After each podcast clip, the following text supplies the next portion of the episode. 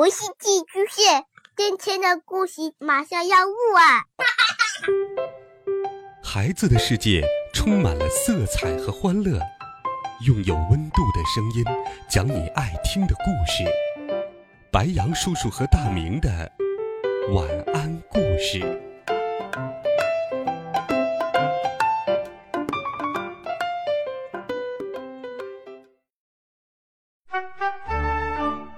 小朋友们、同学们，大家好，欢迎收听白羊叔叔讲故事。今天，白羊叔叔继续给你准备了好听、有趣的少年科幻故事，一起来听第二十一集《阴谋》。一天早晨，在上学的路上，我发现城市不知道为什么变得特别安静和井井有条。路上的车辆很少有鸣喇叭的，司机们规规矩矩的开车，没有人闯红灯或者超车。车辆虽然一如既往的多，但车流畅通。公交车上的乘客坐如钟，站如松，没有人交头接耳。路上的行人目不斜视的走路，大家走路的步调都是一致的，没有人说话，也没有人接手机。我觉得有什么地方不对劲儿，但又说不出来哪里不对劲儿。我想跟爸爸讨论一下我的感受，他却不耐烦地说：“儿子，呃我正忙着呢，呃别打扰我。”走进教室，我发现多数同学都到校了，但是大家没有像平时一样三个一群、两个一伙的说话，而是像木头人一样坐在位置上，面无表情。我突然明白哪里不对了。今天早晨，一切都变得跟工厂里的流水线一样，很有秩序，有秩序到不正常。我不禁感到毛骨悚然，心想：怎么会这样？这时，爸爸从我的口袋里面探出头来，对我说：“儿子，我弄明白那个神秘源代码是什么了。那是一种能控制使用者思维的程序。”其实也是一种电脑病毒。猴子的天网公司卖上网头盔和金箍圈的目的，果然不是为了赚钱，而是为了控制人们的思想和行动。啊，爸爸，那现在怎么办？嗯，我得尽快设计一个能杀死这种电脑病毒的程序。爸爸沉思道。突然，他指着我的身后，大惊失色地说：“哎呀！”儿儿子，不好了，快跑！我扭头一看，天哪！我的同学们从座位上齐齐的站了起来，目露寒光。我吓了一大跳，转身想要逃跑，却撞在了一个人的身上。我定睛一看，是冷面杀手，他面无表情，像僵尸一样，伸手就要抓我。我退后了几步，却发现同学们已经把我包围了。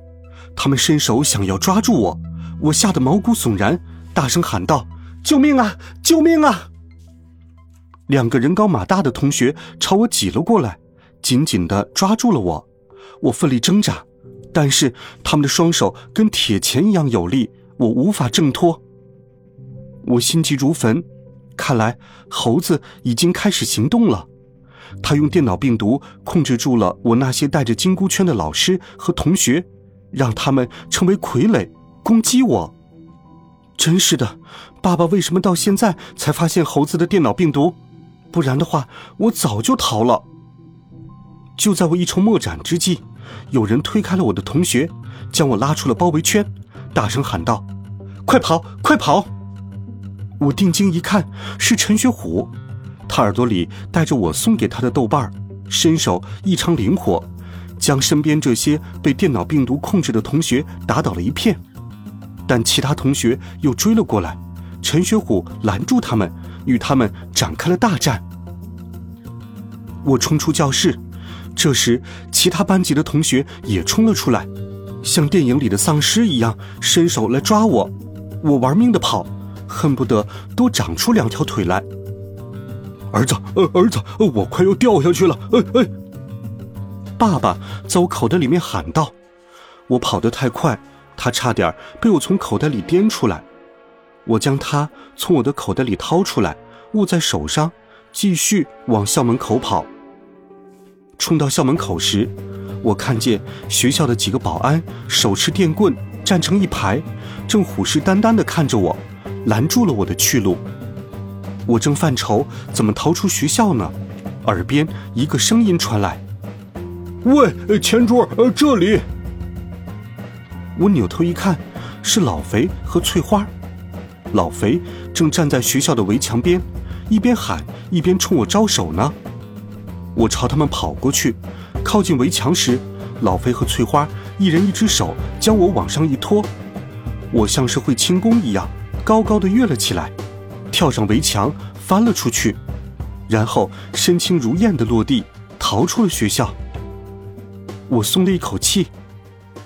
啊，啊，靠在一棵大树的树干上直喘气。突然，我听到有人喊道。他在那里。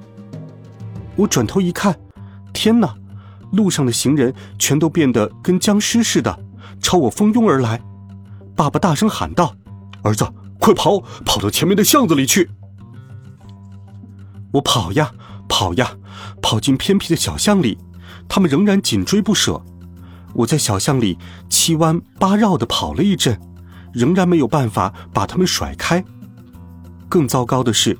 我的对面也来了许多人，他们看见我，全都目露凶光，一副不置我于死地不罢休的样子。现在，我是后边有追兵，无处可去了。爸爸说：“儿子，把你脚下的下水道井盖打开，跳下去。”我皱着眉头说：“你让我钻下水道，那得多脏啊！”没办法了，快跳啊！也只好这样了，死马当活马医吧。我将下水道的盖子打开，纵身跳了下去。追我的人们要往下跳，我连忙将盖子盖了回去。吱吱吱，老鼠的叫声传来，把我吓了一大跳。天哪，我最怕老鼠了！我吓得拼命往前跑，下水道的味道真是太难闻了。我感觉自己快被熏晕了。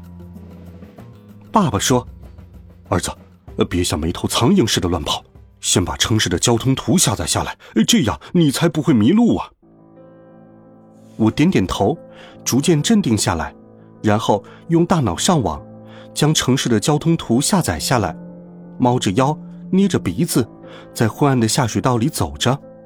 走了一会儿。我感觉好像暂时安全了。我问爸爸：“现在该怎么办呢？”爸爸说：“嗯，从早晨开始，我就用大脑上网寻找猴子的踪迹。现在我终于找到了，他的老巢在太平洋的一个小岛上。那个小岛是他不久前刚刚建立的军事基地。现在。”他正在基地中心操纵一台超级电脑，通过超级电脑发射的电波控制全世界戴金箍圈和上网偷窥的人。擒贼先擒王，我们得尽快抓住猴子，才能解除这次危机。我们怎么才能到达那个小岛呢？嗯，城市西边的郊区有个军用机场，我们先到那里，想办法弄一架飞机开到小岛上去。我们在下水道里又走了一阵儿，终于，当我们迈出来的时候，我发现已经到了人烟稀少的郊区，前方是个很大的军用机场。